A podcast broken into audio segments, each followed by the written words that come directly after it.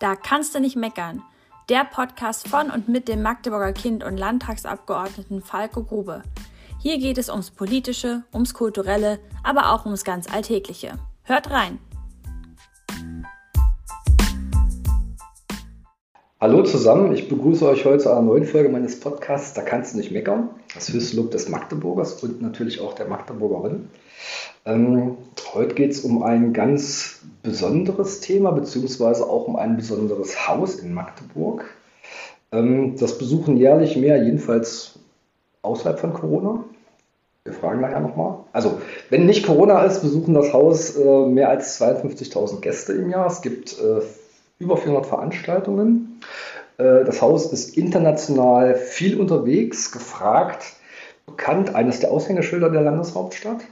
Äh, wir sprechen nämlich von unserem schönen Puppentheater. Und ich freue mich ganz besonders, heute zwei tolle Menschen bei mir im Podcast zu begrüßen. Einmal den Chef des Hauses, den Intendanten Michael Kämpchen und äh, den künstlerischen Leiter Frank Bernhard. Schön, dass Sie da sind, schön, dass ihr da seid. Hallo, danke für die Einladung. Ja, äh, eigentlich muss ich ja für die Einladung danken, weil, was man ja nicht sieht im Podcast, wir sind nämlich im Puppentheater. So, in der Villa P, um genau zu sein. Ähm, ja, Puppentheater. Wer dann nicht so viel zu tun hatte bisher, der denkt jetzt vielleicht so aus der Kindheit, so was man selber auch zu Hause macht, so ein bisschen klischeehaft. Äh, Kasperle-Theater, Handpuppen oder vielleicht auch Fingerpuppen. Ähm, ihr macht ja eigentlich was völlig anderes, muss man sagen. Ja? Ähm, wie erklärt ihr dem Laien, was ihr hier macht, was tatsächlich ein modernes Puppentheater ist? Also ich würde das am liebsten gleich zum künstlerischen Leiter weitergeben, aber natürlich machen wir auch Handpuppen.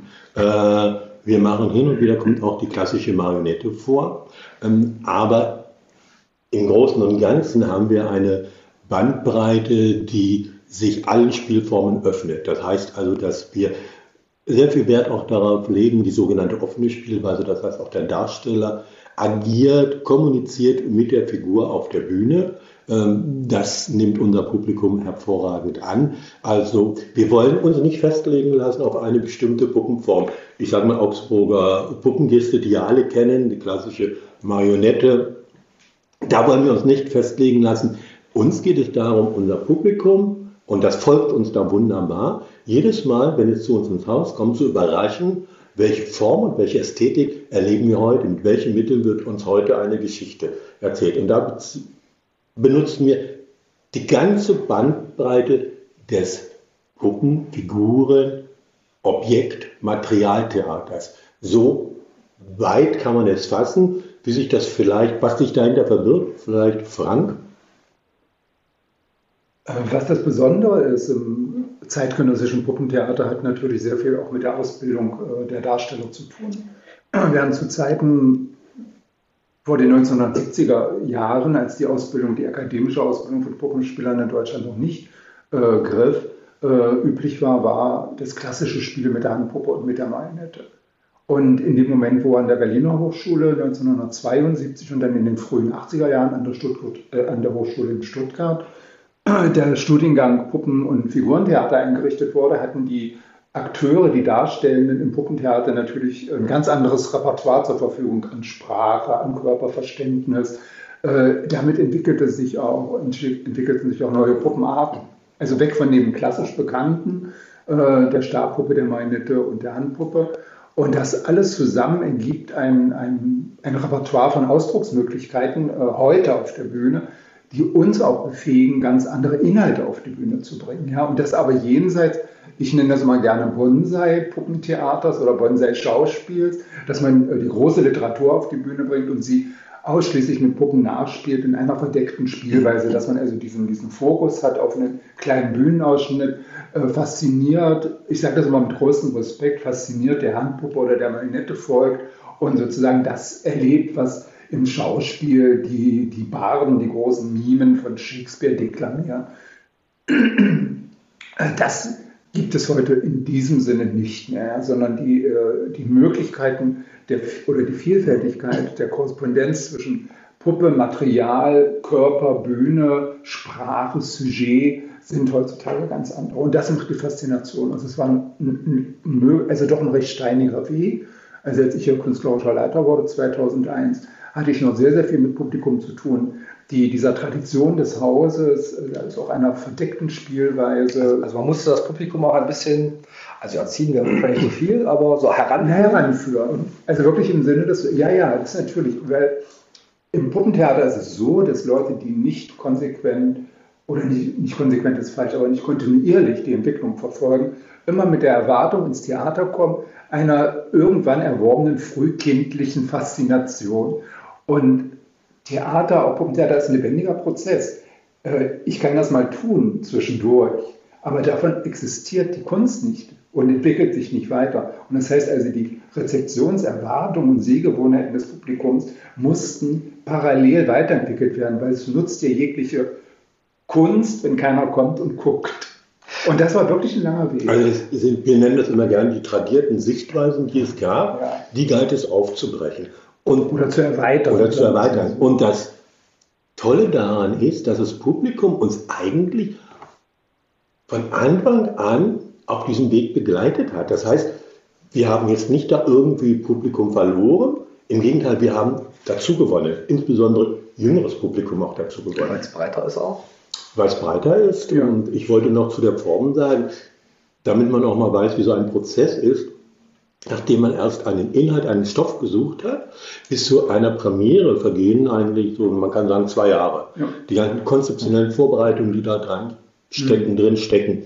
Ähm, und dann entscheiden wir als Haus, mit welchen Mitteln wollen wir das, also mit welcher Figurenart, Form wollen wir es ähm, rüberbringen. Das heißt immer, äh, der Inhalt, das Buch geben vor, mit welchen Mitteln wollen wir arbeiten.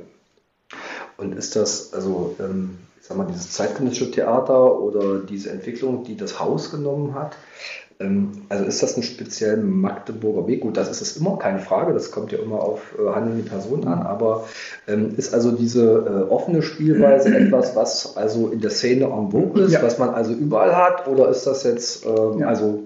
Also schon allein und äh, aus der Tatsache, also gut, muss man vielleicht nochmal anders anfangen.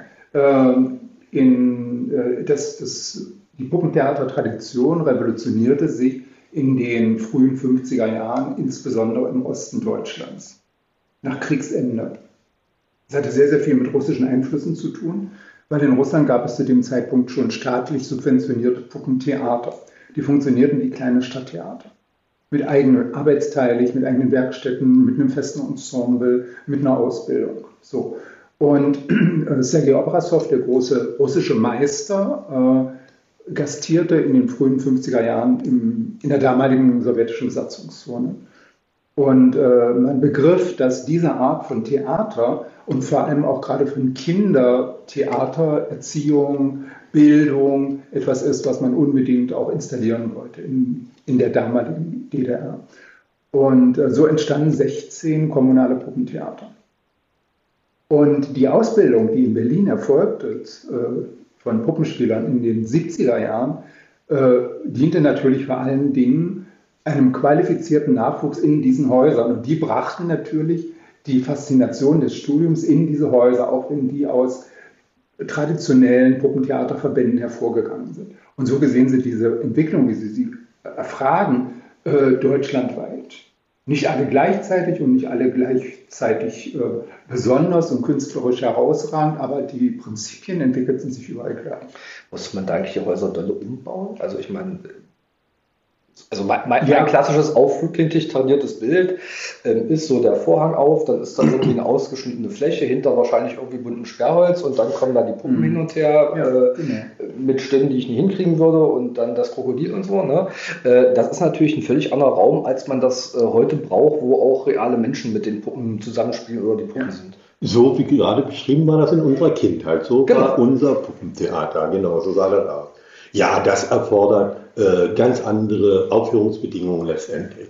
Und dann muss ich immer sagen, haben wir in Magdeburg, in Sachsen-Anhalt, ähm, was die Puppentheater anbelangt, eine exzellente Unterstützung durch Kommunen und Land, das muss man sagen. Ja. Allein die Einbindung von Puppentheatern in die Theaterverträge des Landes mit den theatertragenden Kommunen, das war ein Sicherheitsfaktor. Der zwang auch Kommunen an ihren Theatern festzuhalten letztendlich. Und das hat diese Entwicklung ermöglicht und wir mussten, unser Haus ist komplett umgebaut worden, um diesen neuen ja. Sehweisen auch gerecht werden zu können, um modernes, innovatives Theater mhm. zu machen. Wir haben ein komplett neues Bühnenhaus. Wir haben im Übrigen, Frank muss mich korrigieren, äh, von Puppentheatern das größte äh, und best ausgestattetes Bühnenhaus überhaupt äh, in Magdeburg hier. Der Zuschauer sagt, wir haben inzwischen eine kleine Bühne dazu erhalten. In der großen Bühne sind 137 Besucherplätze, in der kleinen 67 Besucherplätze. Die waren notwendig, hatten wir vorhin gerade das Thema, weil die Nachfrage immer größer wurde, weil es einfach spannend war. Was sehen wir heute wie? Und eigentlich äh, reicht es eigentlich noch gar nicht aus. Äh, wir haben so im Vorgespräch festgestellt, also Karten kriegen ist meistens ja eher eine Glückssache. Ja. Ja, aber da sind wir auch sehr glücklich, dass ja, ja, das, äh, trotz Corona die Leute wieder zurück sind. Ja, also äh, das, das war die große Sorge in den letzten zwei Jahren, dass man sich von Theater entwöhnt. Wir waren ja auch vor Corona immer ausverkauft und es ist jetzt selbst unter 2G Plus, also diesen Aufwand, äh, sind wieder ausverkauft, 100 Prozent. Das ist irre. Toll. Also diese Liebe ist ungebrochen. Das Publikum wird immer jünger. Es ist faszinierend. Ich klopfe jetzt hier ganz dort auf Holz, weil das hat uns auch gerettet, wirklich nach 1990, wo ja die Menschen andere Interessen erst einmal hatten, mhm. auch andere Freizeitinteressen die sind nach 1990 ungebrochen auch in ihr Puppentheater gegangen. Und oh, toi, toi, toi, das hat bei Corona bislang auch so gehalten und hoffentlich nach Corona auch. Das ist ein ganz großes Plus. Also die Treue des Publikums zu diesem Haus in dieser Stadt, das ist schon Boah, das ist schon ja, bewundernswert. Aber die Treue ist ja auch entstanden. Die ist auch entstanden. Also das muss ich mal noch ergänzend dazu fügen. Ähm, Sophie, du wirst das auch kennen. Äh, die also wir sind, wir sind heute zu viert, ja. Sophie ist sonst immer die Schüleraufnahmeleiterin, aber es ist überhaupt kein Problem. Ja, und ich, ich bin Sophie jetzt hier einfach mal mit. Alles gut, für, für, sie ist auch. Aber so transparent, weil man sieht uns ja genau, nicht. Genau, okay. Eine faszinierte Puppentheatergängerin. Und das Tolle an unserem Publikum ist, dass äh, man sich anders einbringen muss in der Rezeption, anders als in einem Schauspiel oder einer Oper. Weil die Freiräume, die entstehen auf der Bühne, denkt der Zuschauer mit. Und dies, die Faszination von Puppenspiel, also von dem klassischen Vorgang von Animation, ist ja, dass wir eine stillschweigende Verabredung miteinander haben. Ich, der die Puppe animiert, und sie, der darin glaubt, dass dieses Stück Material einen Charakter hat, eine Not, eine Sehnsucht äh, und einen Ausdruck. Und äh, wenn der Zuschauer nicht bereit ist, äh, diesen Input zu geben, funktioniert die ganze Kunst des Puppenspiels nicht so. Das heißt also, man muss im Puppentheater ein permanent aktiver Zuschauer sein. Ich kann mich nicht zurücklehnen und sagen, beriesle mich mal. Dann funktioniert die Verabredung nicht. Und wer das kennengelernt hat, der will da immer wieder was von haben. Und wenn die Vielfalt so groß ist, wie Michael sie auch beschrieben hat, die Formen erweitern sich, die Erzählweisen erweitern sich, dann sind die Leute wie besessen, um, äh, um auch das Aktuelle und immer wieder das, äh, den Spielplan zu sehen. Äh, Spielplan ist ein total gutes Stichwort. Also ich habe da nochmal, ne, so, ich mache mal so schnell so Zusammenfassung. Ähm, also es ist eine klassische Liebesbeziehung der Magdeburger und Magdeburger zu ihrem Puppentheater. Ähm, ich hoffe, sie möge nie erkalten. Ähm, aber wenn man durchs Haus geht und äh, Villa P kommen wir auch gleich nochmal zu, ähm, dann, äh, dann befürchte ich das auch gar nicht. Und äh, ich äh, ist auch super, dass immer ausverkauft ist. Wie gesagt, zum für einen selber, wenn man Karten haben will, ist nicht so gut. Ähm, äh, noch einen ganz kleinen Einschub, ja, also wer, wer, treuer Hörer meines Podcasts ist, hört sich nochmal die allererste Folge an, ja. Die Sophie ist die gleiche, äh, die jetzt hier auch sitzt. So. Ähm, Spielplan. Ähm, wir haben jetzt Intendant, künstlerische Leitung. Ja, also ich weiß, dass das beide gibt, aber ich weiß ehrlich gesagt gar nicht, was der eine und der andere so macht. Ja. Ähm, was macht ihr? Also was der eine und der andere nicht. Und die allerspannendste Frage, wer legt wann, wie und warum fest, was gespielt wird? Also ich fange mal an, Intendant. Intendant ist so ein, eine Berufsbezeichnung, die man woanders vielleicht als Geschäftsführer, als Manager bezeichnen würde. Intendant hat die Aufgabe, ist A verantwortlich für den gesamten wirtschaftlichen Aspekt des Hauses. Das heißt also Wirtschaftspläne erstellen, Jahresabschlüsse erstellen und dieses ganze trockene äh, Zeug äh, Intendant ist gleichzeitig verantwortlich für die gesamte Personalpolitik am Haus. Er verantwortet natürlich auch die Inhalte, die gezeigt werden. Er ist aber darüber hinaus auch verantwortlich für Instandhaltung an den Gebäuden, für notwendige Erweiterungen, also Baumaßnahmen äh, müssen koordiniert, müssen geplant werden. Ähm, das ist alles Aufgabe eines Intendanten und was man nicht äh, unterschätzen darf, ist, das gehört in der Kultur mit dazu, weil Kultur ist immer freiwillige Aufgabe der Kommune. Das heißt also, in schwierigen finanziellen Zeiten guckt man, wo kann gespart werden und da Kultur freiwillige Aufgabe ist, wird gerne dort in die Töpfe gegriffen letztendlich. Das heißt, in den Land muss auch politisch vernetzt sein. Er muss also äh, irgendwo auch ein Stück weit äh, Kulturpolitik begleiten ähm, und er muss vor allem auch in die Wirtschaft der Kommune oder des Landes hinein vernetzt sein, um auch notwendige Sponsoringmittel zum Beispiel einzuwerben. Weil man muss sagen, wenn ich vorhin sagte, klar, die Unterstützung der Kommune und des Landes ist Gold wert, aber deckt deshalb längst nicht alles ab an Projekten, die man machen möchte. Ich nenne nur das Internationale Figurentheaterfestival. Das Internationale Figurentheaterfestival kostet im Schnitt nur haben wir durch Corona bedingt jetzt in diesem Jahr so eine Dreiteilung, aber wenn wir es haben, im Schnitt 300.000 Euro. Internationale Gruppengäste, Übernachtungen etc. etc. Davon werden aber nur rund ein Drittel durch Kommune und äh, Land mitfinanziert. Das andere muss eingespielt werden, beziehungsweise durch Sponsoring oder Stiftungen äh, abgesichert werden, die Finanzierung. Also das ist eine Aufgabe, die der Intendant übernimmt, das alles abzusichern. Künstlerischer Leiter, sage ich mal, äh, gibt Frank und der sagt dann auch, wie wir den Spielplan also künstlerische Leitung ist eine einzige Freude. das ist immer eine hervorragende Tätigkeitsbeschreibung, oder? Ja, äh, weil da gibt es ja jemanden, der da vorne steht und alles äh, so seine Wege verantworten muss. Ja, äh, aber ich glaube, ich mache das schon ganz gut, dass du hier nicht Spießrouten laufen musst in dieser Stadt. Also, was ist ein Das haben wir tatsächlich noch nicht erlebt, nee. ehrlich gesagt. Ja, also, was ist ein künstlerischer Leiter? Ähm, äh, er formt ein Ensemble.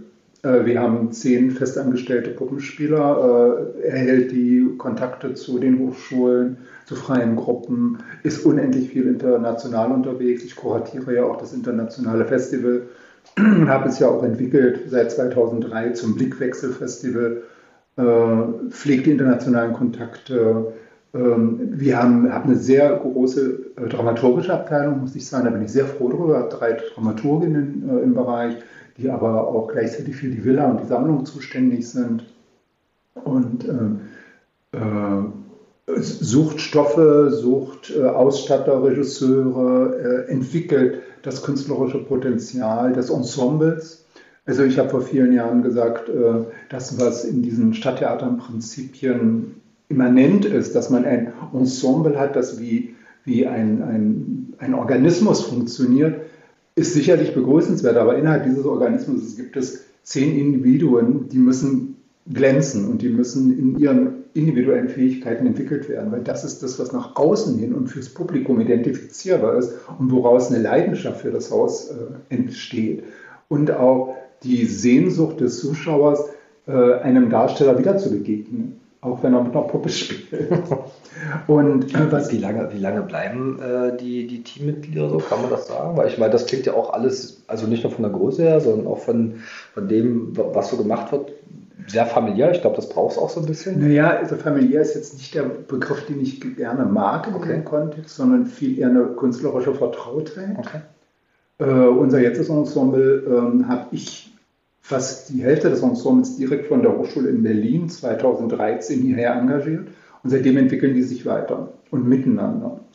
Und das macht natürlich unendlich viel mit dem Inszenierungsergebnis aus. Es ist das Gleiche wie in der Arbeit mit Regisseuren. Also wir mögen das sehr, wenn Regisseure wiederkommen, weil die kennen, haben das Haus kennengelernt, die haben das Ensemble kennengelernt, die äh, nicht jegliches künstlerisches Vermögen blüht auf in einer Zusammenarbeit. Ja, da bleibt ganz oft noch was, was unentdeckt ist, was man weiterentwickeln will.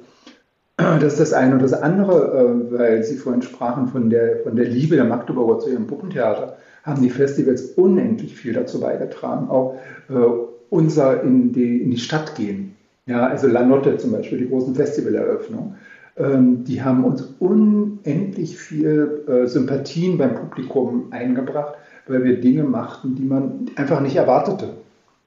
Und die in ihrer Unerwartetheit eben auch äh, sich sozusagen ins Herz und auf die Netzhaut brannten. Und wir damit halt immer wieder auch identifiziert werden. Und äh, das äh, ist eine unglaubliche Freude, das über diese vielen Jahre zu verfolgen. Ja. Vielleicht noch ergänzend, wir machen in einer Spielzeit ungefähr sechs bis sieben Neuinszenierungen. Davon sind mindestens vier Kinderinszenierungen und äh, darüber hinaus dann, wir nennen das immer ab 16, 16 bis hin Erwachsenenpublikum. Ich ganz persönlich lege ganz viel Wert auf die Kinderinszenierungen, weil ich persönlich eine große Verantwortung gegenüber unserem Kinderpublikum verspüre. Wir sind auch die einzige kulturelle Einrichtung in der Stadt Magdeburg, die regelmäßig Programme für Kinder anbietet.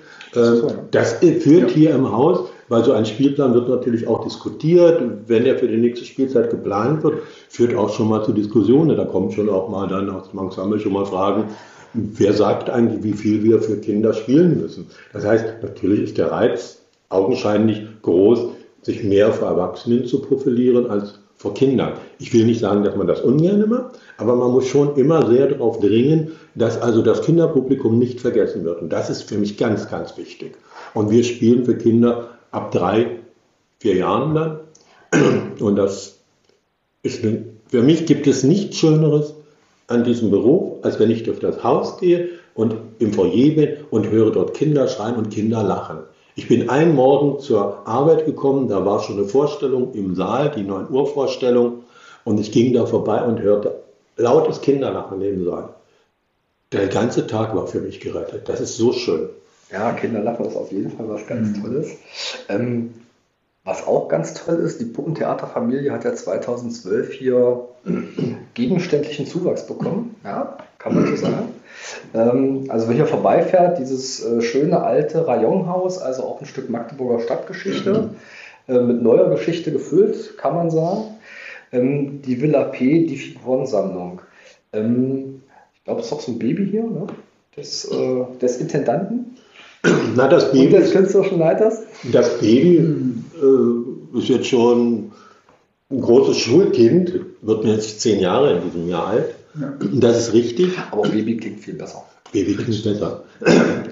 Zu Kind werden sie dann schon so aufsässig. Ja, das äh, ist dann schon so mitten in der Pubertät, ja. Also, aber gut, von mir aus auch ähm, das, äh, äh, das Pubertierende. Das also dazu muss ich mal sagen, es gibt ja in Magdeburg eine ganz lange Tradition Puppentheater. Es gab schon seit Anfang des letzten Jahrhunderts die Familie Schichtel in Magdeburg. Familie Schichtel war eine Schausteller-Dynastie, die war in ganz Deutschland verteilt. Die hatten sich so ein bisschen so die Marktflecken aufgeteilt.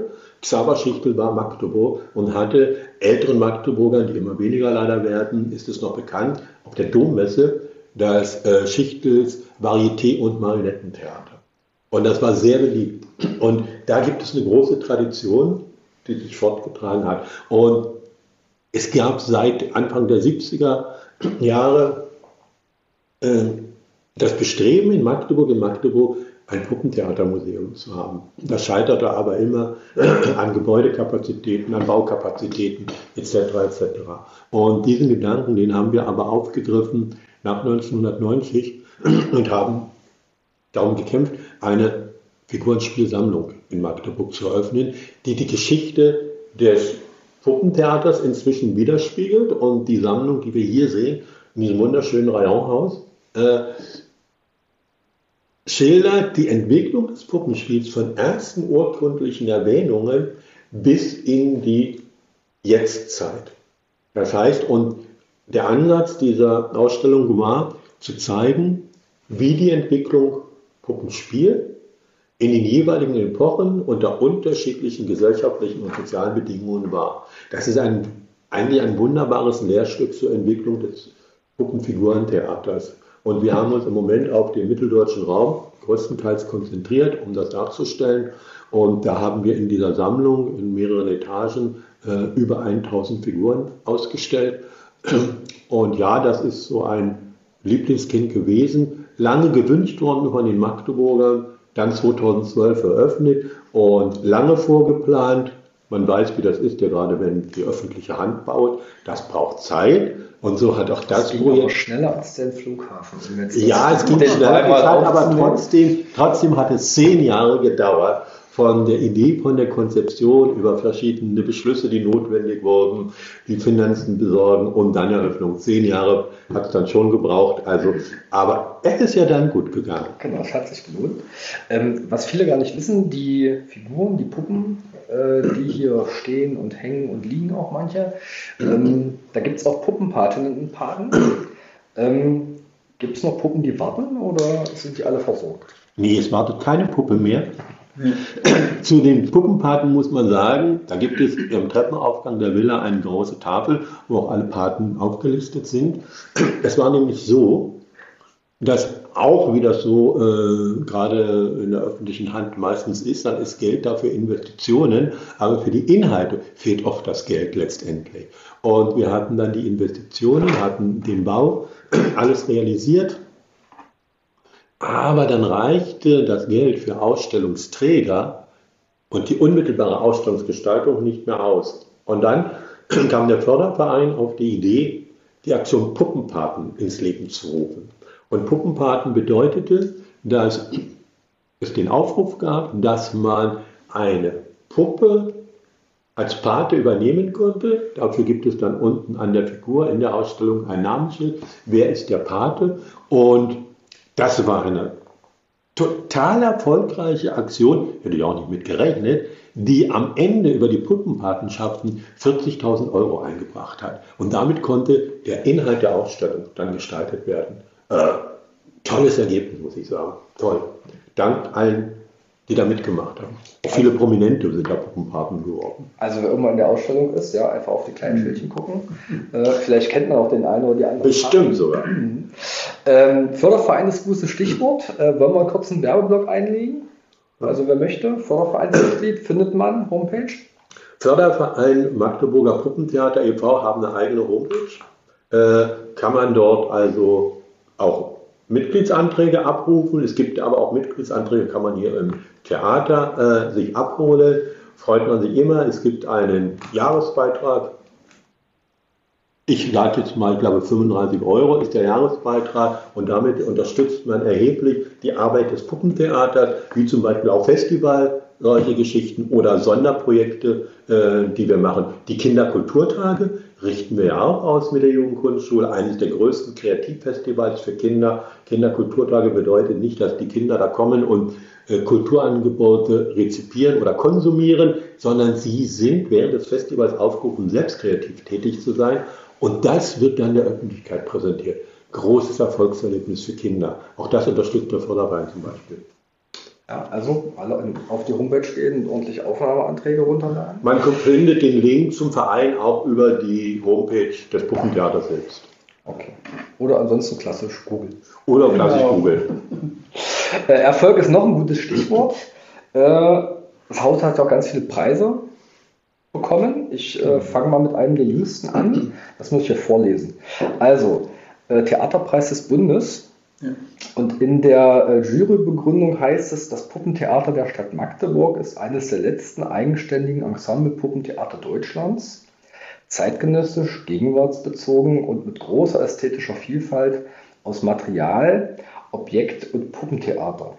Produktionen für Kinder und Jugendliche stehen gleichberechtigt neben dem Abendspielplan für Erwachsene. Ähm, Ganz besonders für den Preis war die konsequente Nachwuchsförderung herausgehoben. Und da gab es noch einen anderen, ich habe vorher im Vorgespräch gefragt, wie es ausgesprochen wird, ich mache es bestimmt wieder falsch. ACT-Preis.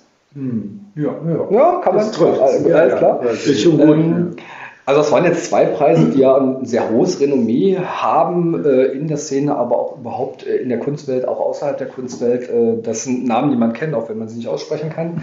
Ähm, was haben solche Preise und, und Auszeichnungen, also was ist die Bedeutung dafür, wenn man das kriegt? Ist das nochmal, ist das eine Bürde? Ist das äh, Lust? Ist das äh, Freude? Ist das. Ja, das ist vielleicht erstmal, vielleicht nochmal, was ACT eigentlich ist. Äh, also erstmal der Theaterpreis des Bundes ist eine wahnsinnige Auszeichnung, weil man darf nicht vergessen, dass das Genre des Puppen- und Figurentheaters nun wirklich keins ist, das deutschlandweit hoch und runter im Feuilleton besprochen und gefeiert wird. Mhm. Es ist leider immer noch eine Nischenkunst. Und äh, mit, diesem, äh, mit, mit unserem Theater einen Theaterpreis des Bundes zu bekommen, heißt schon, äh, dass man äh, sehr, sehr viel Aufmerksamkeit erregt hat mit dem, was man tut. Also inhaltlich äh, und konzeptionell und das war, äh, ja, ich sage wirklich eine Erfüllung von 20 Jahren Arbeit. Also eine, eine innere Freude und, und ein Glücksgefühl. Und natürlich, klar, ist das eine Verpflichtung. Das ist keine Frage. Aber diese Verpflichtung, die haben wir ohnehin schon in den ganzen Jahren gespürt, sonst hätten wir uns nie dahin entwickelt, wo wir heute sind. Äh, dazu bedarf es keines Preises. Und äh, der Assitage-Preis äh, war auch eine wirklich große Überraschung. Also die Assitage ist die Vereinigung der Kinder- und Jugendtheater. Es gibt eine Sektion für Deutschland, es gibt die internationale Assitage.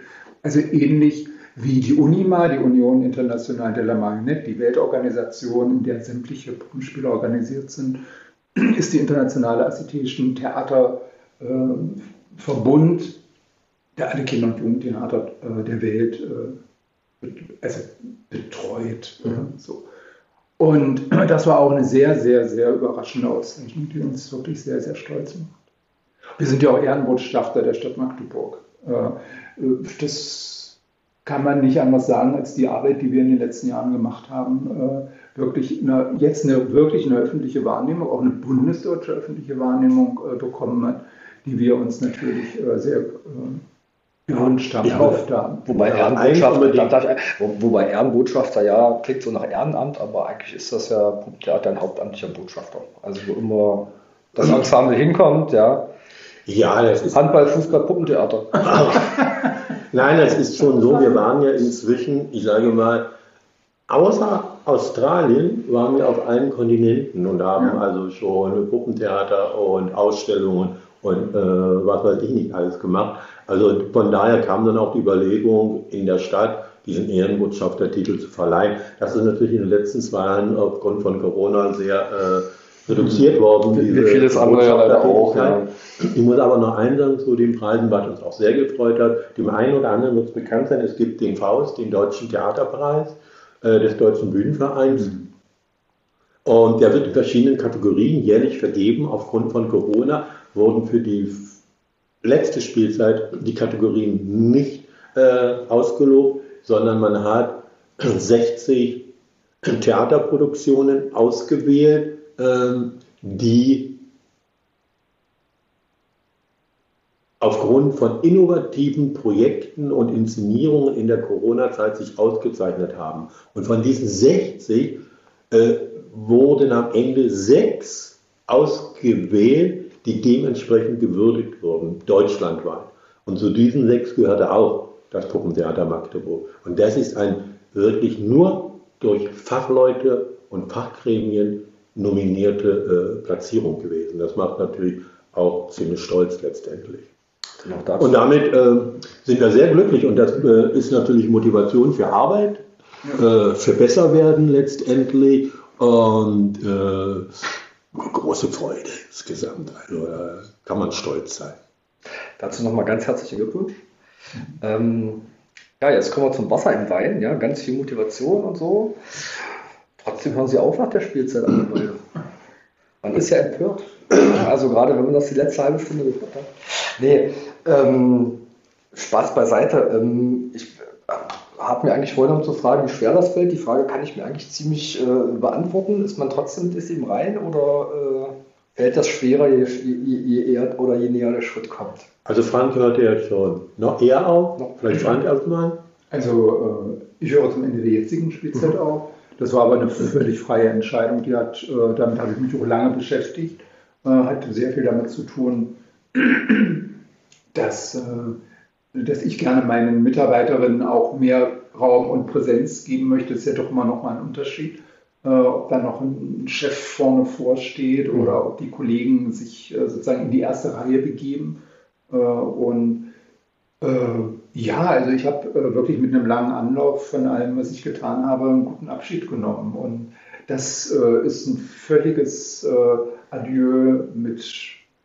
Wir haben so viel erreicht. In, also wir haben ja fast beide gemeinsam 30 Jahre in diesem Haus verbracht.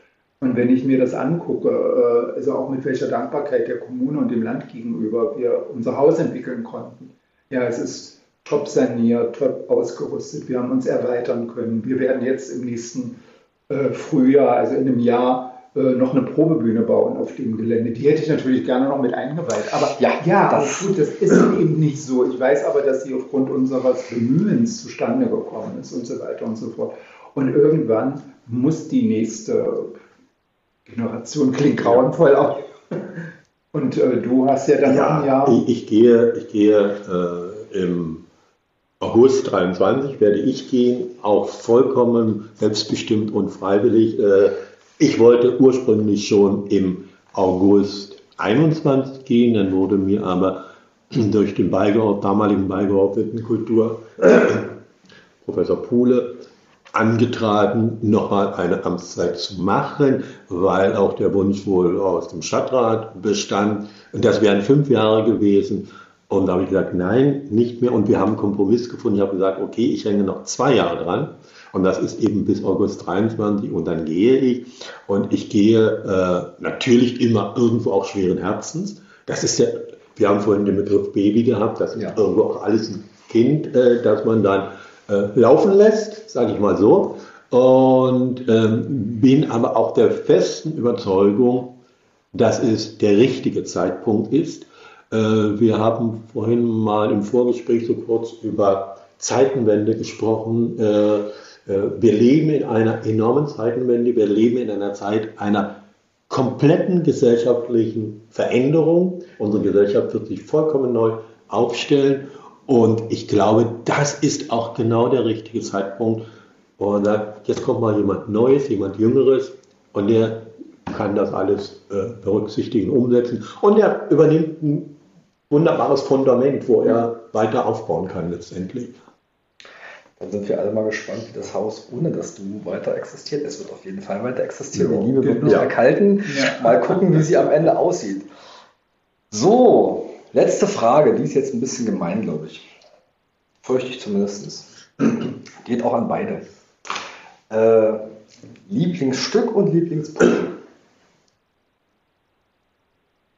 Gibt's, gibt's das? Naja, also ich liebe jede, das muss ja auch so sein, ja, das, das ich liebe jede Inszenierung, die, die eine Premiere gerade erlebt okay. hat. Liebe ich immer. Ja. Das muss ich dazu sagen. Und ansonsten ähm, Lieblingsstück, ja zumal, es gibt da zum Beispiel die Inszenierung Scrooge, die immer zu Weihnachten läuft, die ich absolut liebe, die wunderschön ist. Auch fast der kleine Lord. Ähm, also das sind so Inszenierungen, die ich sehr liebe. Ich liebe wirklich Inszenierungen, wo man die Kunst des Puppenspiels auch sieht. Äh, die liebe ich und das ist, was war das andere Liebling noch? Puppe. Ach, Lieblingspuppe. Ja, das sind auch die wirklich, die wunderbar gestaltet. Wir haben jetzt eine Premiere gehabt, der Mann, der eine Blume sein wollte. Die Puppen von den Altmeistern des deutschen Puppenspiels Barbara und Günter Weinhold. Äh, bezaubernde Figuren, bezaubernde Puppen. Also ähm, diesen Puppenkosmos, der dort in dieser Inszenierung ist, den liebe ich. Mhm. Also Lieblingsinszenierung ist wirklich schwierig, aber... Ich habe gesagt, das ist gemeine Frage. Ja, ja, aber ich sag mal, also eine wirklich, die mir ganz exemplarisch und auch wirklich aus dem Herz, äh, im Herzen äh, erinnerlich ist, ist König Richard III mit äh, einem äh, unglaublich tollen Regisseur, mit dem wir heute noch zusammenarbeiten. Das war eine der ersten Zusammenarbeiten, die wir hatten, mit einem großartigen Ensemble und einer äh, unfassbar tollen Verbindung zwischen darstellerischem Spiel und Puppe.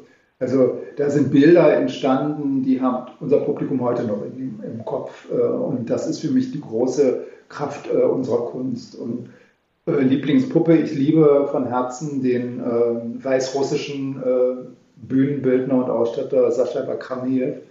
Und äh, eine seiner Puppen ist auch meine, bin ich auch Pate von. Ah.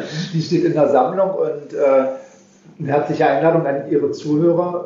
Äh, kommen Sie in die Sammlung, gehen Sie auf die Suche, irgendwo steht der Name Puppenpate Frank Bernhard. Also Interaktion auch hier groß geschrieben, ja? also ja. nichts ohne eigenes Zutun. Also komm. Herzlichen Dank für das unglaublich tolle und inspirierende Gespräch. Hat Spaß gemacht. Gerne. Das äh, hat es mir auch. Äh, ja, ich hoffe, euch hat es auch Spaß gemacht da draußen. Ähm, wir gucken mal, dass bei den Social Media Kanälen, wo das geht, wir nochmal einen Link runter tun ähm, zum Förderverein, zum Puppentheater, zu dem, was so ein Rayonhaus ist. Vielleicht mache ich da auch mal eine extra Folge zu. Mhm. Ähm, wie immer in diesen Zeiten, bleibt gesund und hoffentlich ist dieser blöde Krieg bald vorbei. Ja. Einen schönen ja. Tag noch. Tschüssi. Ja.